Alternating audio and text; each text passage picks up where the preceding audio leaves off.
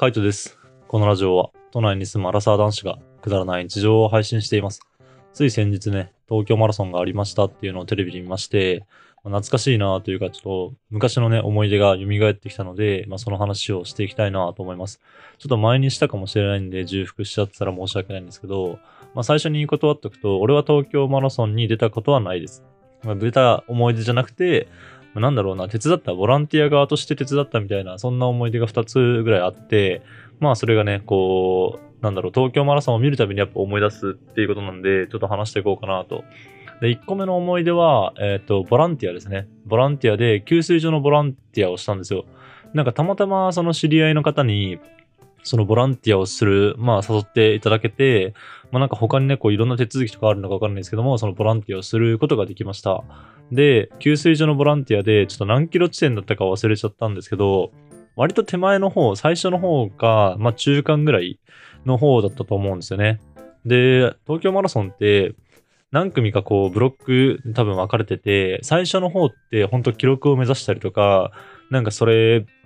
なんだろう、東京マラソンをこう、マラソンの大会の一つとしてこう重視してるような多分方たちなのかな。あの、すごい速いんですよね。もう本当駅伝とか、それこそ、なんだろう、世界大会とか日本大会とか、そんぐらいのなんかスピードなのかわかんないですけど、めちゃめちゃ速いスピードで走ってくるランナーの方がいて、で、そういう人たち向けに、まずは給水場として、あの、水の間隔を配置してくださいって言われたんですよ。で、本当に速くて、なんだろうな、もうほぼ全力疾走っていう感じで、こんなスピードで、フルマラソン42.195キロ走るのかってぐらいのスピードでもう目の前を駆け抜けてったんですよ。そんぐらいのスピードの人たちなんで、あの、給水所のコップも間隔を置けておかないと、その、走りながら、こう、パッてこう、なんかたまにこう、なんだろう、テレビとかで見たことあるかもしれないですけど、給水所のコップをこう走りながらドーンって取っていくので、そうなると、あのーコップをたくさん並べてると、1個のコップを取りたいのに、その横にあるコップとか手前にあるコップを倒しちゃうんですよね。で、倒しちゃうと、まあ、あの、中に入ってる水ももったいないし、そういう、なんだろうな、えっと、一応、給水場としては、なんかこう、高さを出すんですよね。なんか選手の方、その走ってる方が取りやすいように。あの、普通のテーブルの高さだとちょっと低すぎちゃうんで、まあなんだろう、肘の高さっていうか、肘からこう、まあ横に出したぐらいの、ちょうど取りやすい高さにこう設定して、で、その高さにこう、だんだんとこう、段を組んでるんですけど、その段とかを崩しちゃうとかっていうことがあるので、もう結構大きめのテーブルに、まあ4つとか5つとか、結構間隔を空けて、もうちょっとしか置かないんですよね。で、ちょっとしか置かないその水を、まあ、あの、選手の方がこう、パッて給水してって、で、あの、それを終わったら、給水を取り終わったら、まあ、新しいコップをついていくみたいな。それが第1ブロックですね。で、第2ブロックは、ちょっとそれよりは遅くなる。あの、めちゃめちゃ早いけども、ちょっと遅くなって、まあまあ、あのある程度、なんだろうな、コップの位置とかを確認しつつ、こう取れるぐらいのスピードの人たち。そういう人たち向けに、こう、割と散らばらせて、こう、コップをね、あの置いとく。それはなんか割と10個とか、テーブルに対して10個とか20個とか、そんぐらいの数だと思うんですね。で、そんぐらいの数を置いて、で、まあそれをね、あの、たくさん取っていったら、またこう、水を足してみたいな。で、そんな感じのがなんか第2ブロックぐらいですかね。で、第3ブロックは、まあやっぱ中間ぐらいだったのかな。結構、もう疲れて、あの、歩いてるとか、ウォーキングとか、それぐらいに近い方とかも結構いるんですよね。そういう方たち向けに、あの、給水をするっていうので、もう本当テーブルに置けるだけ並べるっていう感じですかね。もうバーって並べちゃって、で、それであの給水をして、あの、たくさんの方に飲んでいただけるようにするっていうのが、まあ、3つ、三第3ブロックですかね。なんかそれは、あの、ボランティアの多分リーダーの方の指示があって、じゃあそろそろ、もう多分先頭集団抜け切ったんで、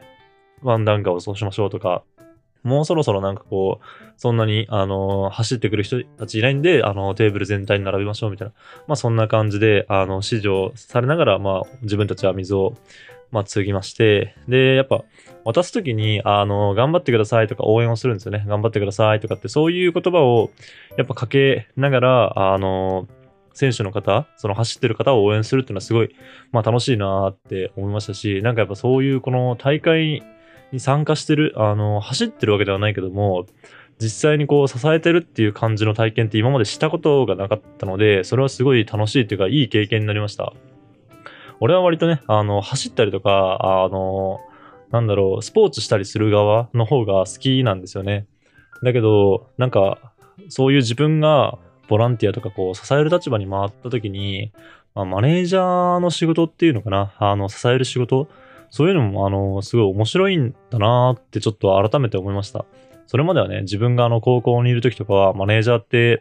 何するのかなとかって、ちょっと思ったりとかもしたんですけど、でもまあ、そういうのを本当、あの、自分で経験してみるとね、また新しい、なんか価値観とか生まれてすごいいいなと思いました。で、第3ブロックの方とかって、ほとんどこう、走るというよりかはもう歩くに近いので、給水所とかも割とゆっくりなんですよね。だから、僕たちが、頑張ってくださいとかっていう風に応援をすると、ありがとうございますとかって普通に返してくれたりとか、まあ、ボランティアありがとうございますって言いながらこう水を取ってくれたりとか、で、俺俺らの方はこう、あの、これからも頑張ってくださいとかって、この後も頑張ってくださいとかっていう風に声をかけて、そのやりとりがね、なんかすごいあの、新鮮というか、なんか自分が今までしたことない経験だったので、あの、すごい印象に残ってます。なかなか東京マラソンのボランティアとかをするっていう機会に当たるかどうかはわかんないんですけど、まあ、もしね、機会があったらすごいやってみてもいいのかなって思いました。なんかやっぱハプニングとかもいろいろありますし、なんか大変なこととかね、あのー、選手の方、走ってる方がやっぱ第一優先なので、その方たちがこうストレスないようにしなきゃいけないっていうのはあるんですけど、でも、すごいね、やってていい経験というか、あの楽しい思い出になるかなと思うので、まあ、ちょっと自分はたまたまね、こう機会が良くてできたんですけど、もし、そのやれる機会っていうのがあるならばね、あの、参加してもいいのじゃない、いいんじゃないかなって興味がある方はね、ぜひやってみてもらいたいなと思いますね。で、ちょっと長くなっちゃったけど、二つ目ですね。二つ目の方は、あの、会社の先輩が東京マラソンに出たんですよね。で、その時は自分とは違う職場で東京マラソンに出ようみたいな感じに話になってたみたいで、で、何人か応募したんですよ。で、東京マラソンって、まあ、全員が全員こうね、あの、出れるわけじゃないので、だからその中で何人か4、5人で応募したけども、受かったのが1人。で、その受かった先輩を応援しようっていう風な話になりまして、東京マラソンって、まあ東京のいろんなところを走るんで、なんかどこから応援するかみたいな話になったんですよね。だからみんなで話し合って、じゃあ、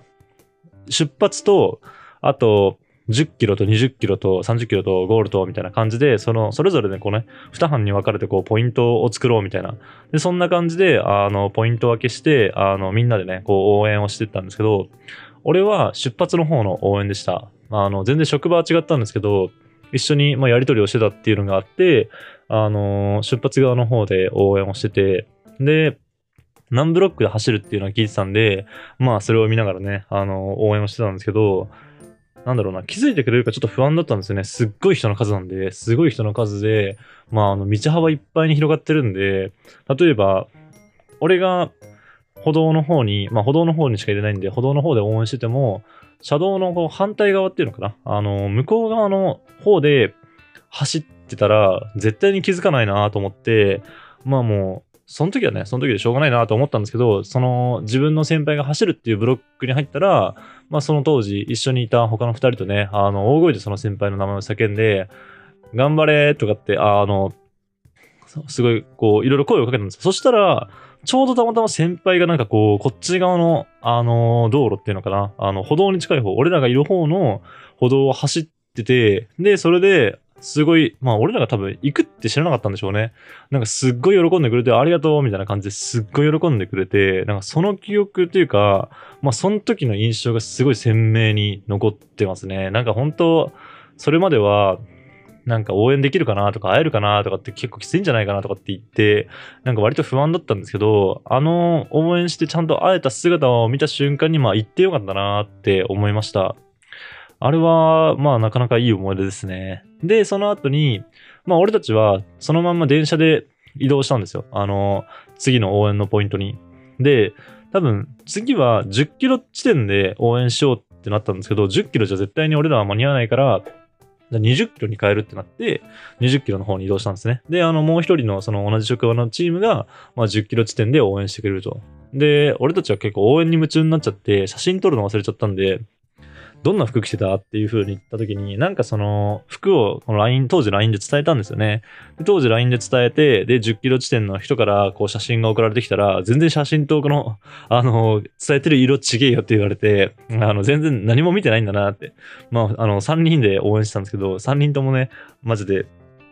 なんだろう、応援するのに夢中になって、その会えたことの感動で、服のことなんか忘れちゃってて、あの、10キロ地点の、その、もう一人のね、職場のチームになんか怒られた記憶があります。で、その写真を元にね、写真を元にっていうか、まあ俺たちはね、見てるんで、まだ20キロ地点で、えっ、ー、と、応援して、で、その時はすごい元気だったんですよね。元気で、あの、まだまだいけるって感じだったんですけど、30キロ地点また別のチームが、あの、写真を撮って送ってきた時に、すっごいなんか疲れてて、なんかこう、もう、なんだろう、手上げるのがやっとみたいな、これ結構しんどいんだな。って、やっぱ20キロ超えたぐらいからすごいしんどくなるんだなっていうのを、まあ、あのー、写真だけでね、感じて、で、俺らはまた30キロじゃ間に合わないんで、もう次はゴールのとこに行こうって言って。で、30キロ地点の人と40、あの、俺らのチームとゴールのとこで、あの、合流して、で、最後走り終わったね、その先輩を迎えるっていう、なんかそういう、あの、エピソードというか、まあそういう一日がありました。で先輩は、あやっぱあの、俺たちがいるっていうのは、もちろんまあ、あの、気づいてくれてたし、すごい嬉しかったって言ってますね。その自分一人のためにこう、結構な人数だったんですよ。なんか、